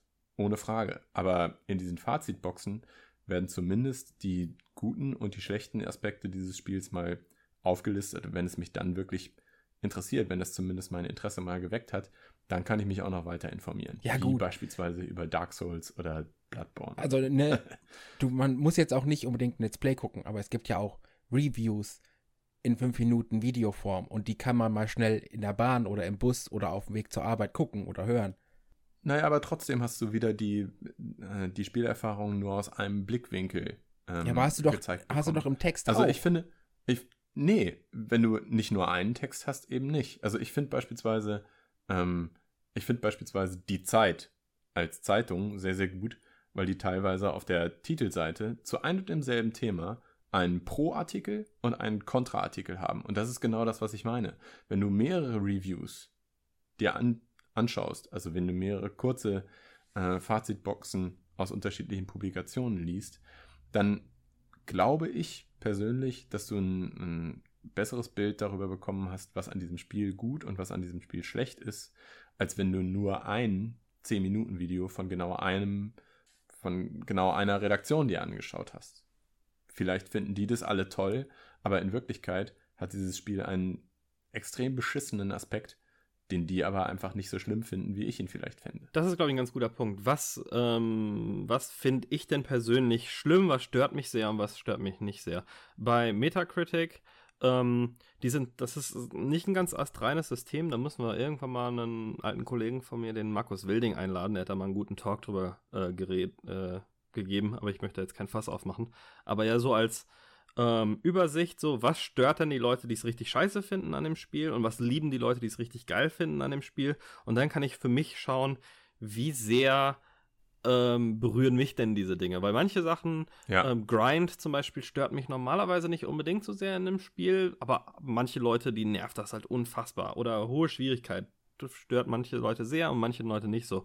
Und ähm, da kann man dann sehr gut abgleichen, ähm, die Sachen, die jetzt andere Leute richtig gestört haben, würden die mich auch stören oder nicht? Und da hat man, wenn man viele Spiele gespielt hat, schon einen ganz guten Eindruck von sich selber. Aber ich muss aber Marc äh, recht geben, dass wenn es um Einzelreviews geht, finde ich das Video-Review äh, das beste Format. Habe ich nichts gegen zu sagen. Kommt halt drauf an, wo du bist, ob du jetzt gerade ein Video gucken kannst ähm, also in der Bahn beispielsweise lese ich lieber, als dass ich mir ein Video angucke. Aber ihr habt völlig recht. Also ein, ein Video, wo du Bewegtbild von dem eigentlichen Spiel siehst, ist natürlich, wenn, die, wenn du die Möglichkeit hast, immer besser, als nur einen Text darüber zu lesen. Das ist ja, ist ja absolut klar. Ganz witzig finde ich aber, dass ich eine komplett andere Art von Spieler bin als Marc, denn ähm, bei einem 10 Euro Steam-Titel ähm, bin ich eher jemand, der äh, sich mal schnell äh, einen Let's Play anschaut und ein bisschen so, wie spielt sich das und Dings, weil das, das Spiel macht meistens keine interessante Entwicklung durch, sondern die sind schon relativ geradlinig, während ich bei großen 60, 70 Euro Spielen mir eher anständige Reviews durchlese und dann auch mal zwei, drei. Ja, aber warum? Du mit, mit bei 10 Euro verlierst du doch nichts. Darum Ja, geht's aber mir ja. Ich will halt wissen, wie es sich spielt und da eine kurze Meinung hilft mir nicht so wirklich weiter. Und da habe ich das Gefühl, dass wenn ich kurz jemandem beim Spielen zuschaue, kriege ich einen besseren Eindruck davon, wie das Spiel tatsächlich ist. Und außerdem, man muss ja auch ehrlicherweise sagen, mittlerweile sind wir doch an einem Punkt, wo die Spiele nicht mehr um unsere Geldbörse konkurrieren, sondern um unsere Zeit konkurrieren. Mhm. Ist doch völlig egal, ob das Spiel 10 Euro kostet oder 100. Ähm, die Stunde, die ich es spiele, oder die, die fünf Stunden, die ich diesem Spiel widme, die wiegen doch viel, viel stärker. Äh, In, wenn ich in diesen fünf Minuten, äh, Quatsch, in diesen fünf Stunden ein 100-Euro-Spiel spielen könnte, das mir aber zehnmal mehr Spaß macht als das 10-Euro-Spiel, dann spiele ich doch das 100-Euro-Spiel. Ist doch logisch.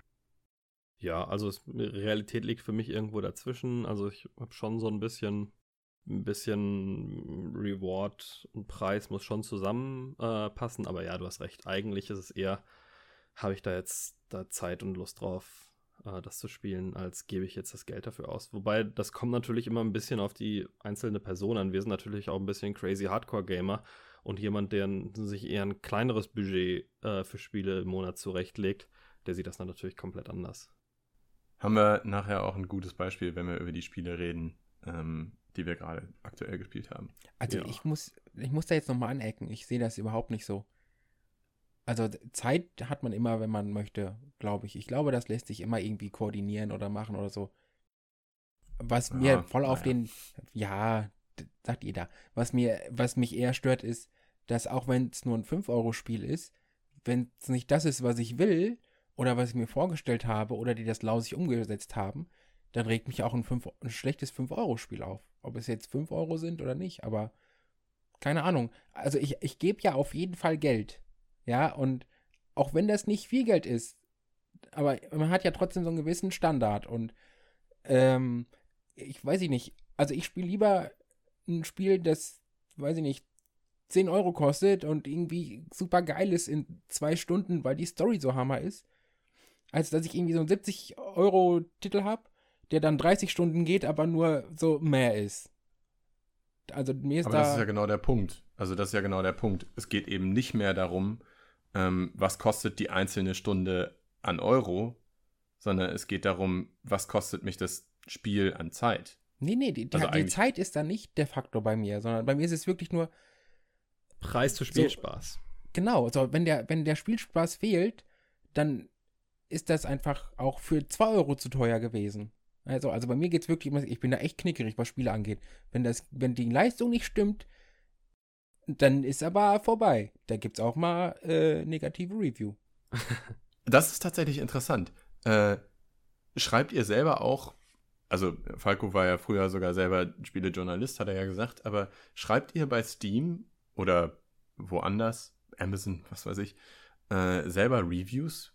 Hin und wieder. Äh, nicht ständig. Ich hatte damit mal angefangen, als ähm, ich mein Steam-Level steigern wollte.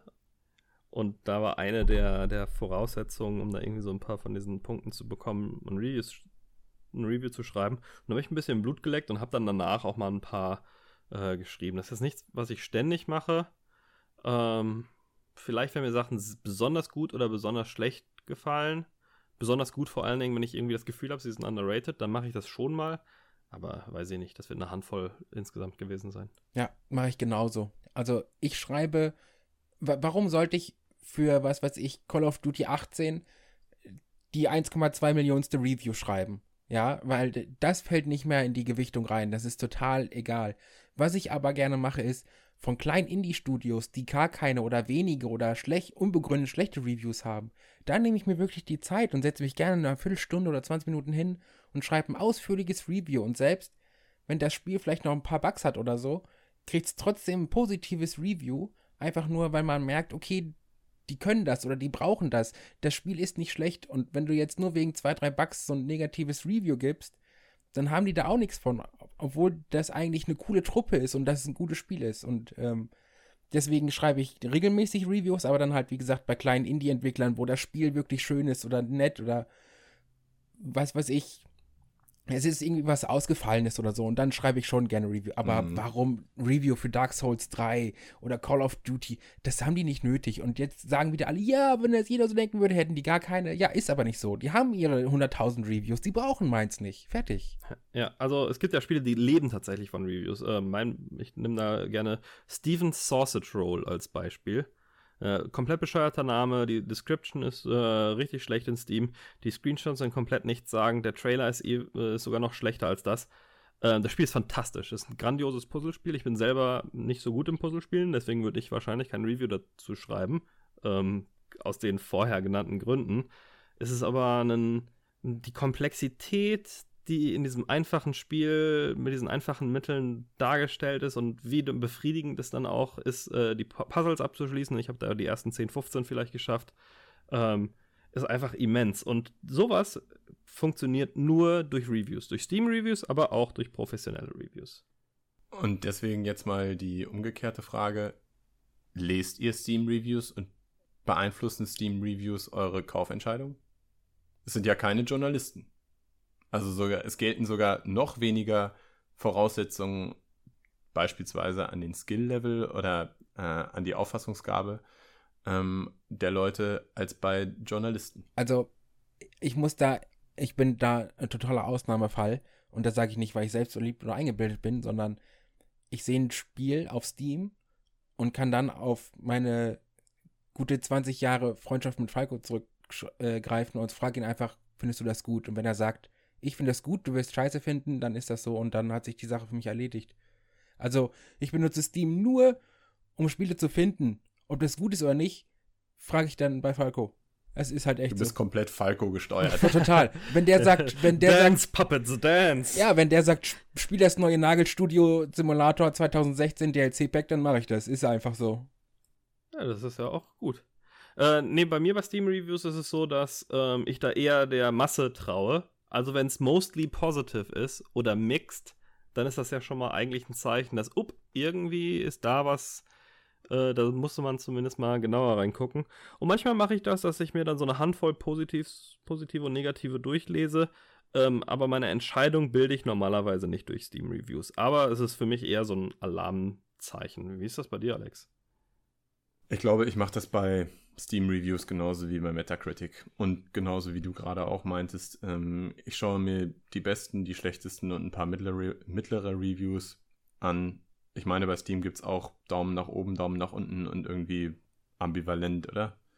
Nope. Bin mir gerade nicht ganz sicher. Nur Daumen hoch runter.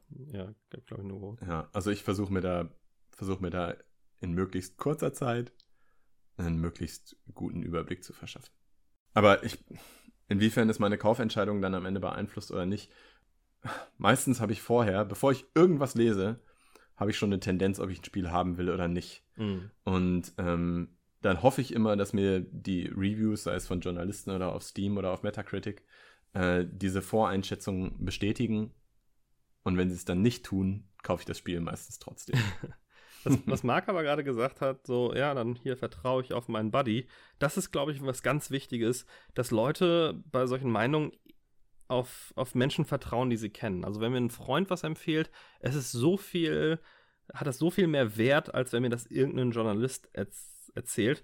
Und ich glaube, deswegen funktionieren ähm, Let's Player oft so gut, weil die Leute zumindest das Gefühl haben, dass sie da eine ähm, dass sie da mehr eine Verbindung haben. Und deswegen gibt es ja auch so Sachen wie die ähm, wie hieß das auf Steam noch? Äh, da gab es ja auch diese, diese bestimmten Gruppen oder Leute, denen man dann folgen konnte, quasi als Reviewer. Ah, äh, diese Kuratoren. Curator, ja, Curator also genau. Das, das Kuratorenprogramm, genau. Das ist ja das so ein bisschen auch, wie wir es vorher gesagt haben. Das hat ja so eine Mischung aus, ich vertraue eher auf Freunde und auf Leute, die den Geschmack haben, den ich teile. Naja, das ist eben, also ich würde sagen, schließt sich so ein bisschen der Kreis, ist wieder, äh, wie gut passt der ähm, derjenige, der dieses Review äußert, der Reviewer, ähm, zur Zielgruppe. Also ist ja in der im Freundeskreis eigentlich nicht anders. Also ich habe viele Freunde, die mir immer mal wieder Spiele empfehlen, wo ich von vornherein sagen kann, ja, ja, danke, aber nein, danke. Du bist ein völlig anderer Spielertyp als ich. Das wird mir keinen Spaß machen. Ja, das weiß ich bei einem Freund aber besser als bei einem Redakteur zum Beispiel.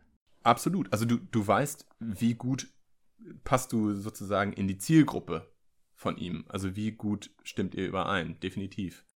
Aber also nur weil es ein Freund ist, bedeutet das ja nicht automatisch, dass er der gleiche Spielertyp ist wie man selbst. Nee, ja.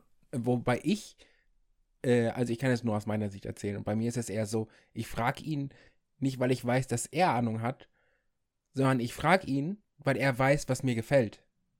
Da ist es nochmal andersrum. Und deswegen frage ich ihn, weil er ganz genau meinen Geschmack kennt. Ich glaube, ich muss weinen. Das ist ja so schön. Ja, ja, total romantisch. Ich bin auch ein bisschen bewegt. Untenrum oder eher so obenrum? ja, ganz körperbewegt. Oh, das lasse ich durchgehen. okay. Ähm, aber ich glaube, wir sind jetzt aber auch ein bisschen durch mit dem Thema, oder? Habt ihr noch irgendwas, was ihr hinzufügen wollt? Ja, ich dachte, wir wollten über schwere Spiele reden. ich finde, das haben wir in Ansätzen schon getan. Ja, aber das Wichtigste wurde noch gar nicht gesagt. Ihr habt so schön am Anfang, habt ihr so schön angefangen von wegen, ja, ein Spiel muss zugänglich sein. Man braucht ein Tutorial. Wenn das nicht erklärt wird, dann spiele ich das nicht.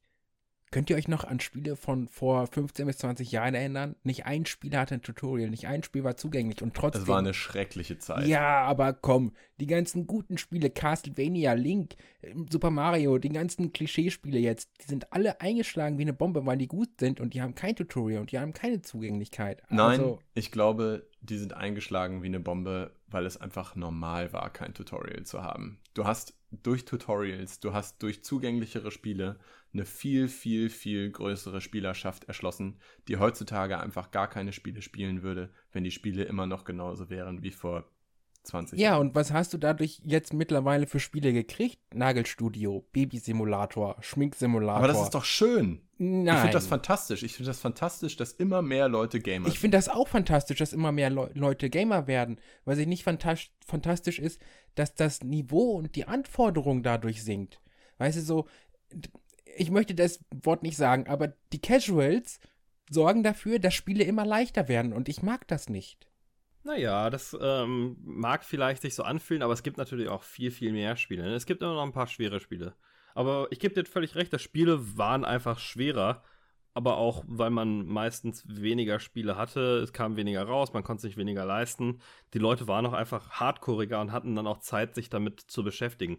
Aber ähm, Alex, zu deinem Punkt muss ich auch sagen, die Spiele waren auch einfach viel simpler, da gab es wenig zu erklären. Ne? Bei Mario äh, musst du nicht unbedingt erklären, okay, du kannst jetzt hier nach rechts laufen und irgendwo drauf springen, weil das erschließt sich in den ersten Spielminuten schon mehr oder weniger von alleine. Auch wiederum wahr, ja. Also da habe ich mal einen guten Bericht über Super Meat Boy ähm, gesehen, wie die das gemacht haben. Und zwar bringen die erstmal den einfachen Sprung bei. Du fängst links an, rechts ist eine Tür, in der Mitte ist ein Loch, da hüpfst du drüber. Dann kommt ein Level, in dem du, ähm, in dem das Loch ein bisschen weiter ist, da kommst du nicht drüber, wenn du nicht die Renntaste dazu drückst. Ansonsten das gleiche Ding, links bist du, rechts ist die Tür, zack. Dann kommt ein Level, da stehst du vor der Wand. Da ist nichts anderes. Das heißt, das Einzige, was du wirklich versuchen kannst als Spieler, ist in diese Wand reinzuspringen. Und dann lernst du relativ schnell, dass du da auch dann hochhüpfen kannst. Und so bringt dir das Spiel nach und nach, alleine indem es dich immer nur gezielt mit einer Herausforderung, die sich nicht mit deinem bisherigen Wissen lösen lässt, darauf dir neue Sachen selbst zu entschließen, ohne hinzuschreiben, B für Rennen, A für Springen. Ja, das, das ist auch immer dieses Vorgekaute, finde ich. So, ja, aber was Falco gerade auch, auch schon meinte, also je komplexer die Spiele werden, und ich finde komplexe Spiele gut, desto mehr muss man sie auch erklären. Du musst einen Super Mario musst du nicht so erklären wie, oh Gott, gib mir mal ein Beispiel, Civilization XYZ. Ja, klar. Es geht ja auch nicht darum, dass es so ist. Ich finde es einfach nur schlimm, dass sich mittlerweile so viele darüber aufregen, wenn ein Spiel kein Tutorial mehr hat oder wenn das Spiel nicht mehr so einfach reinzufinden ist. Keine Minimap hat. Oder keine Minimap oder kein Autosave oder so. Das, das, langsam geht es einfach in, eine, in so eine Richtung, da die ganzen Spieler verweichlichen mittlerweile so ein bisschen. Und ich finde das schade, dass, dass Spiele an deren Tutorial und Einstieg gemessen werden, wie du es am Anfang so schön sagtest, anstatt am Spiel selbst. Und das ist halt so, Wenn das Spiel keinen guten Einfluss, anders. wenn das Spiel keinen guten, keinen Einstieg hat und wenn es kein Tutorial hat, dann ist es scheiße direkt und dann kannst du auch nicht sagen, dass das Spiel irgendwann gut wird. Ja, okay, dann verpiss dich halt. Aber vielleicht bist du dann nicht einfach die Zielgruppe dafür. Ich sehe es halt echt komplett anders. Ich habe viel, viel häufiger von Leuten gehört, dass sie sich darüber aufregen, dass die Spieler verweichlichen, als dass mir irgendein Casual gesagt hat, warum hatten das keine Minimap? Der Casual spielt es dann einfach nicht. Derjenige, Hm. der sich aufregt, ist der Hardcore-Zocker, der sagt, die Casuals haben unsere Spiele kaputt gemacht. Und ich bin einfach der Meinung, das ist, das ist nicht der Fall. Es gäbe Spiele auf diesem, auf diesem gigantischen ähm, Produktionsniveau, gäbe es gar nicht, wenn die nicht eine extrem große Spielerschaft hätten. Ja, ich habe ja auch nichts gegen die extrem große Spielerschaft. Ich habe was dagegen, dass die alle verweichlichen und dass das immer alles leichter wird und dass man mittlerweile an einem Punkt ist, wo ein Alex P. Punkt sagt, wenn ein Spiel nicht zugänglich ist, spiele ich nicht, egal wie gut es ist. Das ist das Ding, wo ich sage, ey, das kann so nicht sein. Werd doch mal männlicher, krieg doch mal einen Bart, Mensch. Musst du halt mal Zähne zusammenbeißen. ähm, ne- also das, nee, fällt für mich eher in die Kategorie, früher war alles besser. Sehe ich, bin ich einfach anderer Meinung. Nee, also ich sehe das teilweise, ähm, also ich sehe das schon so ein bisschen wie Marc, dass man sagt, ähm, das muss nicht immer alles zugänglich für alle sein und Spielerfahrungen werden teilweise besser, dadurch, dass sie sich, dass sie erarbeitet werden müssen, um das dem Ganzen, dass die Belohnung aus dem Spiel herauskommt. Oft ist es aber eine Optionsgeschichte. Also für mich ist es zum Beispiel bei ähm, Ghost Recon ähm, Wildlands, das haben wir alle gespielt, ne? Da ist es bei mir so, da, da stelle ich auf die Schwierig Schwierigkeitsstufe, ich stelle die Minimap aus, ich stelle aus, dass man diese komischen, also beziehungsweise Minimap ausstellen geht nicht. Was aber geht, ist, dass man diese grünen Wolken sieht, in welchen Gebieten sich Gegner ungefähr aufhalten. Und dann hat das Spiel einen, einen für mich herausfordernden Schwierigkeitsgrad. Ähm, aber das kann man halt nicht bei jedem Spiel immer machen. Und teilweise habe ich das Gefühl, dass wir schon so Spiele wie Dark Souls brauchen und dass die auch gute Bewertungen brauchen, damit man mal wieder sieht, es gibt halt eine andere Art von Spielerfahrung, die man nicht bekommt, wenn man das Ganze auf den kleinsten gemeinsamen Nenner runterbricht. Ja, das ist das, was ich meine. So, man kann doch mal ausprobieren. Gut, dann hat man halt kein Tutorial. Gut, dann stirbt man halt die erste halbe Stunde. Aber man kann doch mal wenigstens gucken, ob das nicht doch gut ist, wenn so viele Leute sagen, dass es gut ist. Gegen Ausprobieren habe ich gar nichts. Und äh, auch wenn sich, wie beim Beispiel Super Meat Boy, ähm, sehr, sehr schnell erschließt, wie das Spiel funktioniert, einfach indem man es spielt. Wo ich aber extrem was gegen habe, und das hat Falco gerade gesagt, wenn man sich etwas erarbeiten muss. Ich bin der Meinung, Spiele sind Spiele. Und man sollte sich eben nichts erarbeiten müssen. Ähm, naja, sehe ich anders. Also, und das scheinen ja andere Leute auch anders zu sehen, weil Dark Souls verkauft sich ja auch fantastisch gut. Und ähm, das äh, für dich, wenn du sagst, okay, ich will da relativ zügig durchkommen und äh, du bekommst halt nicht diese Belohnung aus diesem Überwinden des Hindernisses in der gleichen Art, ähm, ist das ein persönliches Empfinden, was ich nicht unbedingt finde, was für alle gilt. Ähm, dass ja, Spiele sind Entertainment, aber die sind auch deswegen eine andere Art von Entertainment. Und ja, da kann man jetzt sagen, das ist hier Gatekeeping und das nicht für alles zugänglich machen. Aber gerade das, das ähm, in Spielen habe ich halt eine Art Herausforderung, wie ich sie zum Beispiel auch in einem Sport hätte, was ich nicht in einem Film oder einem Buch hätte. In einem Buch kann ich immer zum Ende lesen, aber in einem Spiel kann ich eine andere Art von, von Belohnungsgefühl schaffen, was ich in anderen Medien nicht kann. Und das sollte man durchaus dann noch tun. Genau also nicht, das. nicht in jedem Spiel und immer, aber äh, das sollte auf jeden Genau. Fall eine Option sein. Richtig, und Äh, genau bitte das nicht ist der falsch Punkt. verstehen, ne? Äh, bitte nicht falsch verstehen. Ja. Also ich sage nicht, das, was ich hier sage, ist eine äh, allumfängliche Wahrheit, sondern es ist tatsächlich auch nur meine Meinung, ne? Meine Meinung auf, auf dieses eine Thema. Äh, ich sage nicht, das, was ich sage, ist so, sondern es ist halt auch nur meine Meinung. Also bitte nicht falsch verstehen. Nee, ich verstehe das auch nicht, weil es ist auch alles gut. Ich möchte nur sagen, traut euch mal dran und macht das mal. Es ist ein schönes Gefühl, wenn man es geschafft hat. Und ich sage das auch nicht, weil ich mich damit brüsten will, dass ich es geschafft habe, sondern ich, weil ich stolz auf mich selbst bin, dass ich das geschafft habe, ja. Es gibt viele Spieler, die sagen, ja, ich spiele die Spiele schwere, ich spiele die ganz, ganz, ganz schweren Spiele. So richtig schwere Spiele und nur. Und die habe ich alle aufgesucht, weil ich der Geilste bin. Ich spiele die, weil die mich so begeistern und weil ich mich so danach so gut fühle, weil ich was geschafft habe, was extrem schwer ist. Und ich möchte einfach nur, dass die anderen Leute dieses Gefühl teilen können. So, ich will, dass die auch diesen schweren Endboss schaffen, damit ich mich mit dem darüber freuen kann. Und das ist der Grund, warum ich sage, ey, probiert die Spiele trotzdem aus. Mal abgesehen davon, dass das Wort schweres Spiel auch ziemlich umhergeworfen wird, ne? Also ist, oh, Dark Souls ist so unfassbar schwer. Jedes einzelne Mega Man-Spiel ist meiner Meinung nach schwerer als Ja, jedes einzelne Dark Souls-Spiel. Da, also Dark Souls ist wirklich schwer reinzufinden. Mittlerweile, mittlerweile würde ich sogar behaupten, dass ich es auch auf Level 5 mit der schlechtesten Rüstung machen kann, weil es halt wirklich nur auswendig lernen und trainieren ist und äh, ne, also es ist nicht so, dass du immer auf Zack sein musst oder so, sondern die haben alle eine, gewisse Pattern, die Gegner, und du musst einfach nur wissen, wie du darauf reagieren musst. Und sobald du die Strategie drauf hast, ist es eigentlich fast egal, was du machst, solange du die Strategie einhältst. Ja, es kommt natürlich auch darauf an, wie gut man denn da drin wird. Ne? Man braucht schon halt gute Reaktionszeiten und so weiter und im Rüstungen und Items und sowas sammeln senkt dann diesen Schwierigkeitsgrad ein bisschen ab. Aber also, wie gesagt, ich finde insgesamt ist das halt, ne, du hast unendlich Leben, Respawns unendlich, kannst da so ran, lange rumnagen, wie du willst. Äh, das ist halt viel einfacher als Spiele teilweise damals waren. Das ist alles noch ähm, für eine deutlich breitere Masse bewältigbar. Äh, definitiv. Also so ein, so ein Mega Man oder so würde ich auch nie wieder anfassen, glaube ich. Ich, da, da, ich glaube, da würde ich meine Monitore irgendwann aus dem Fenster werfen. Das ist, so ein, das ist so ein Schwierigkeitsgrad, bei dem habe ich keine Befriedigung, wenn ich es doch geschafft habe. Und deswegen fasse ich sowas nicht an, weil das, das ist für mich nicht schwer, sondern ich habe das Gefühl, das ist unfair. Und das Wie ist. hypocritical, wie hypocritical ist das denn bitte, was du gerade sagst? Weil das unfair Nur weil das eine knapp über deiner Schwelle ist. Nee, ist überhaupt nicht unfair. Es ist genauso schaffbar durch, durch Wiederspielen und durch Überwinden der, der Herausforderung. Du kannst doch nicht sagen, auf einer, der, bei den einem Spiel, wo dein Skill-Level gerade hoch genug ist, das zu schaffen, oder dein Geduldslevel, ist das okay. Und dann auf der anderen Seite ist ein Spiel, was knapp über deinem Fähigkeitenlevel liegt, ist dann auf einmal unfair und scheiße. Scheiße habe ich nicht. Ich dachte nur unfair und ich finde es trotzdem unfair.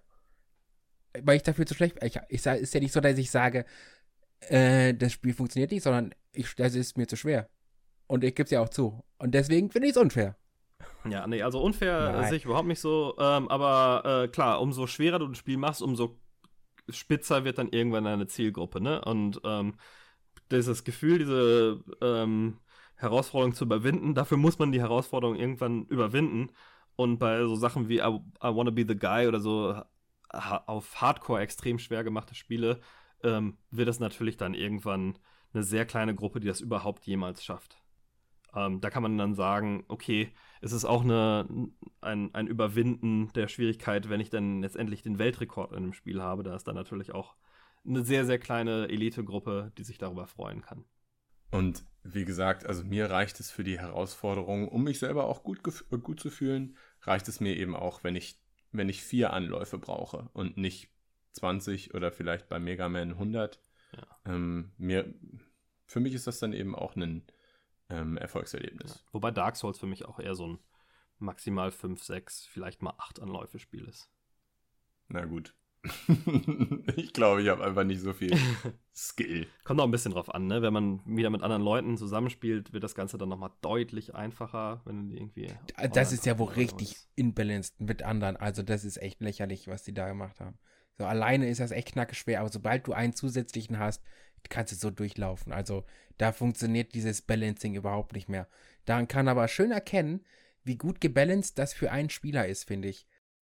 Ja, oder es ist halt genau andersrum äh, gemeint, dass man sagt, okay, die Leute, für die es halt so schwer ist, für die gibt es dann halt auch noch eine Art, das Spiel durchzuspielen. Das ist dann quasi ein anderer Schwierigkeitsmodus. Ja, ja, klar, aber ich meine, so, es ist halt alleine, du hast, du hast das Gefühl, dass du alleine nicht den Hauch einer Chance hast und dass es viel zu schwer ist. Und sobald du dir einen zweiten einlädst, ist das so easy peasy Kuchengang und du kannst den so durchmachen. Und ich finde, das ist immer ein schönes Beispiel dafür, wie gut gebalanced das ist für den Singleplayer. Ja, ja, das Wichtige bei dem, das, das kommt einem so unmöglich vor und dann schafft man es aber doch nach ein paar Anläufen. Das ist, glaube ich, ähm, da ist Dark Souls eines der besten Spiele, ähm, die diesen Moment genau einfangen können. Ähm, na gut, aber ich, ich finde, wir drehen uns jetzt so ein bisschen im Kreis. Ähm, wollen wir einfach mal ähm, zum Ende kommen? Ich habe jetzt auch eigentlich nicht mehr da viel zu, zu sagen. Ich glaube, abschließend, die, die Redakteure würden sich einen äh, guten Gefallen tun, wenn sie ein bisschen offener werden, auch mal zeigen, wie sie so spielen. Ich glaube, dass die, die, der Großteil der Redakteure sehr, sehr genau weiß, was sie so können. Und ansonsten konzentriert man sich halt auf das, in dem man gut ist und ist relativ offen über seine, seine Schwächen und Stärken. Ja. Ich, ich glaube, bei den Redakteuren ist das wahrscheinlich ähnlich wie bei jetzt uns in, in der Runde. Es gibt eben Leute, die unterschiedliche Vorlieben haben und vielleicht auch unterschiedlich gut in bestimmter, bestimmten Arten von Spielen sind.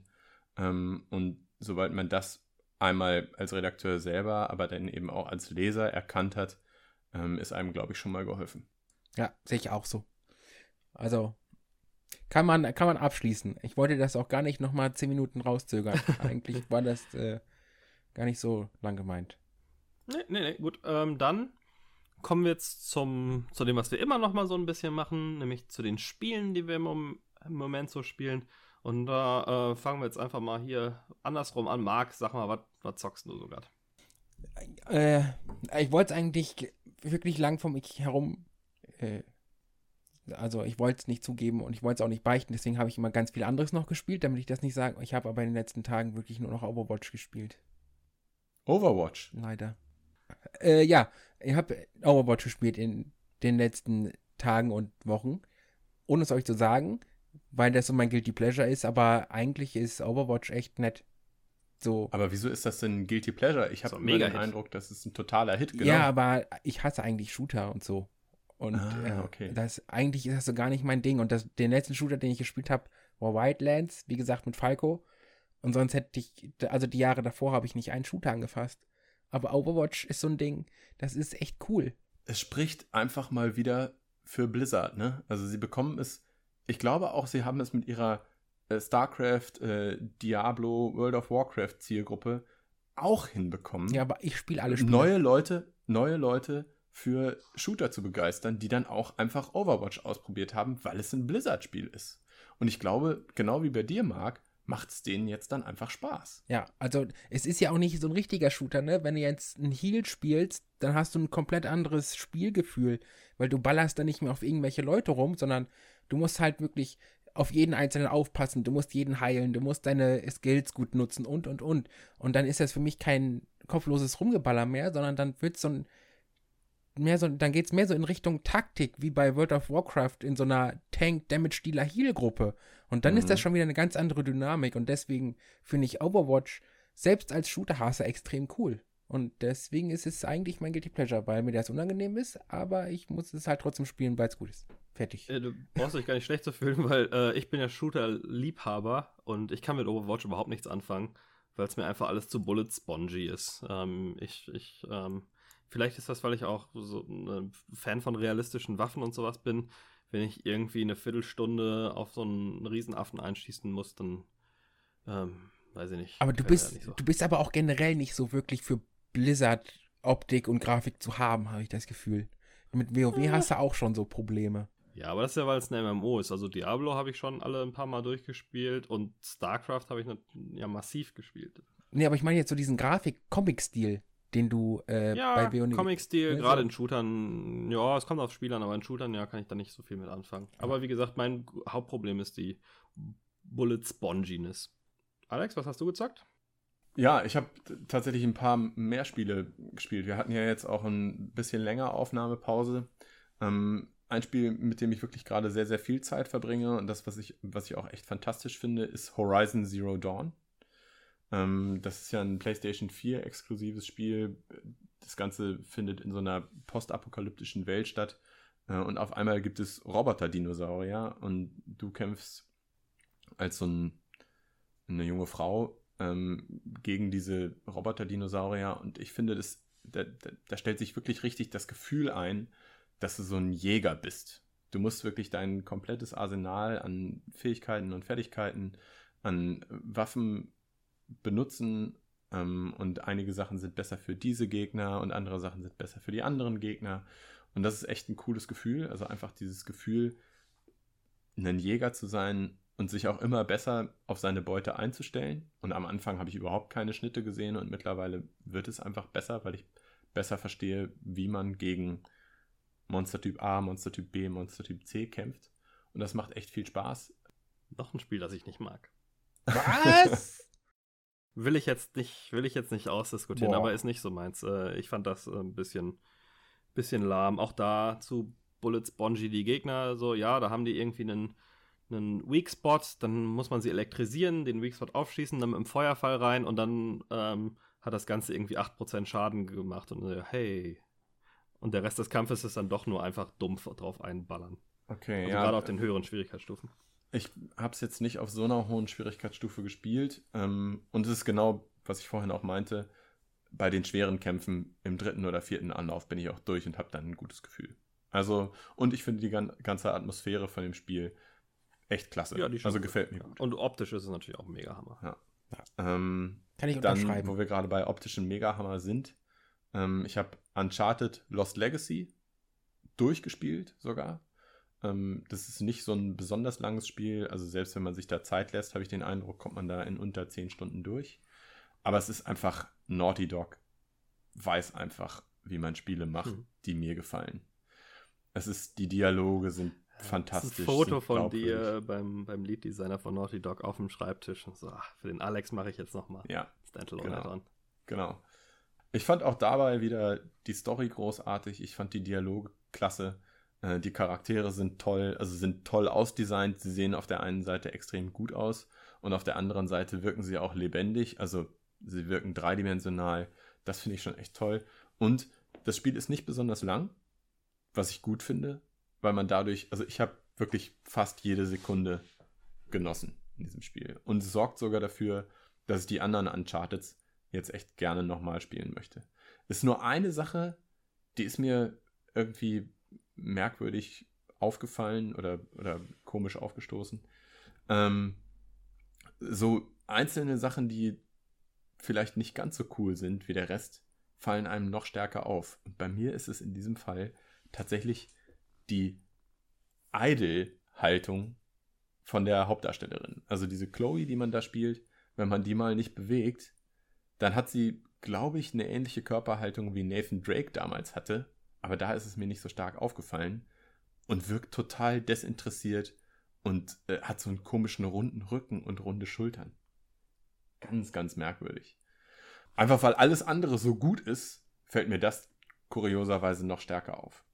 Vielleicht hat sie einfach Rücken. Ja, so, genau so sieht es aus, genau so wirkt es.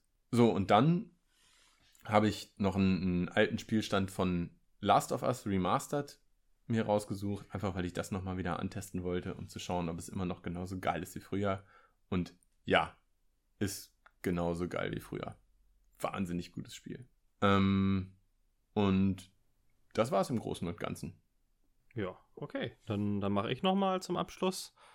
Ähm, ich war viel unterwegs, äh, beruflich, äh, auf zwei verschiedenen Konferenzen ähm, und habe deswegen viel Switch gespielt. Ich habe mir eine Switch geholt ähm, und mir da vor allem Download-Spiele äh, besorgt ähm, und habe dann unterwegs relativ viel äh, gespielt. Also, das ist natürlich Zelda, das habe ich auf der Wii U schon mal angefangen, äh, Breath of the Wild. Ist auch im zweiten Durchspielen noch sehr cool, ist aber nicht exakt, also ist beim zweiten Mal nicht mehr ganz so geil, wie es beim ersten Mal war. Was so ein bisschen diesen Sense of Wonder, dass das ähm, er, Erobern oder dass das Erforschen dieser offenen Welt, was sich beim ersten Mal deutlich besser angefühlt hat für mich als alle anderen ähm, Open-World-Spiele in der letzten Zeit. Das ist beim zweiten Mal nicht mehr ganz so intensiv gewesen. Du Und- spielst es jetzt ein zweites Mal durch? Also hast du es schon einmal komplett bis zum Ende Nee, gespielt? Komplett bis zum Ende nicht. Das letzte Dungeon hat mir quasi noch gefehlt. Aber die, äh, die Hauptdungeons, ähm, da gibt es ja so vier Hauptdungeons, die habe ich schon mal gespielt. Wobei das bei, wobei das relativ offen ist bei Zelda. Ähm, Im Prinzip kann man nach dem Tutorial da direkt ins zum, zum End, letzten Endboss laufen. Und dann war das, dann war es das. Also, aber da, man hat halt kaum eine Chance, weil man nicht genug Energie, nicht genug Waffen und so weiter hat. So wie ich das verstanden habe. Also ich fand das Spiel ja so klasse. Ich habe weder eine Wii U noch eine Switch, aber ich habe mir tatsächlich, ach, ich weiß gar nicht genau, wie viele Folgen und wie viele Stunden Let's Plays von diesem Spiel angeguckt. Mhm. Einfach weil es es so toll aussieht und so toll wirkt. Ja, ja, also me mega gut. Spielt sich auch beim zweiten Mal, auch auf dem Handheld ganz gut. Einzige Problem ist da tatsächlich die Switch-Batterie, die dann in zweieinhalb, drei Stunden leer gezogen ist. Ähm, was auf so einem elf Stunden Flug ein bisschen nervig ist. Ähm, aber dafür gibt es ja dann äh, kleinere Games. Also ähm, ich habe mich da so durch die Download-Library ein bisschen rauf und runter gespielt. Sonic ist halt Sonic, also ich fand, ich finde die alten Sonics sind ein bisschen überbewertet. Das ist so go fast, go fast, aber eigentlich kann man nicht schnell äh, spielen, weil das ist genauso problematisch wie, äh, wie in anderen Spielen. Man rennt halt ständig irgendwo rein und dann spielt man es trotzdem ein bisschen langsamer. Ähm, aber es spielt sich für Leute, die ein altes Sonic-Spiel wollen, exakt wie ein altes Sonic-Spiel. Ähm, das ist ganz geil. Ich ähm, will, also ich habe noch Snake Pass und ein paar andere Teile gespielt, aber ich will äh, den Leuten ähm, Shantae Half Genie Hero ans Herz legen. Das ist ein super cooles ähm, Plattform-Action-Game, hat so Metroidvania-mäßige Ansätze, wobei es jetzt beim, bei dem letzten so ist, dass es Stage-basiert ist und man kann dann aber in die alten Stages zurück, wenn man neue Fähigkeiten hat, um da dann andere Wege aufzutun, um wieder neue Sachen zu finden. Und äh, es sieht einfach fantastisch aus, ist super gezeichnet, macht super viel Spaß, hat einen richtig guten Sense of Progression. Ähm, und ich finde, das wird immer so ein bisschen unterbewertet, da reden die Leute nicht so viel drüber. Die komplette Shantae-Serie, also S-H, A-N-T-A-E wird es, glaube ich, geschrieben. Ähm, und Half Genie Heroes, der dritte Teil, meine ich, äh, sind super Spiele, kann man auch auf Steam bekommen, kann ich jedem wärmstens ans Herz legen. Also PC habe ich jetzt gerade mit ein paar Sachen angefangen, aber da kann ich wahrscheinlich beim nächsten Mal besser drüber sprechen. Ja. Alles klar. Dann haben wir es für diese Woche. Spannend. Cool. Äh, Das war hat ja gute Auswahl. Dass, dass äh, wir es jetzt noch geschafft haben, nach anfänglichen Problemen, das hier ähm, auf die Reihe zu bekommen und äh, hoffen, dass es dann beim nächsten Mal wieder in gewohntem Rhythmus oder sogar noch ein bisschen schnellerem Rhythmus weitergeht. Ja, und wir versuchen auch, wenn es möglich, ohne Matthäus weiterzumachen, aber ich glaube, das wird ja, schwer. den kriegen wir nicht Das los, ne, der kommt wieder. Ja, das, ja, das funktioniert nicht. Alles klar. Vielen Dank, dass ihr, äh, dass ihr euch wieder die Zeit genommen habt und bis zum nächsten Mal. Ciao, ciao. Vielen Dank. Tschüss, vielen Ciao. Dank.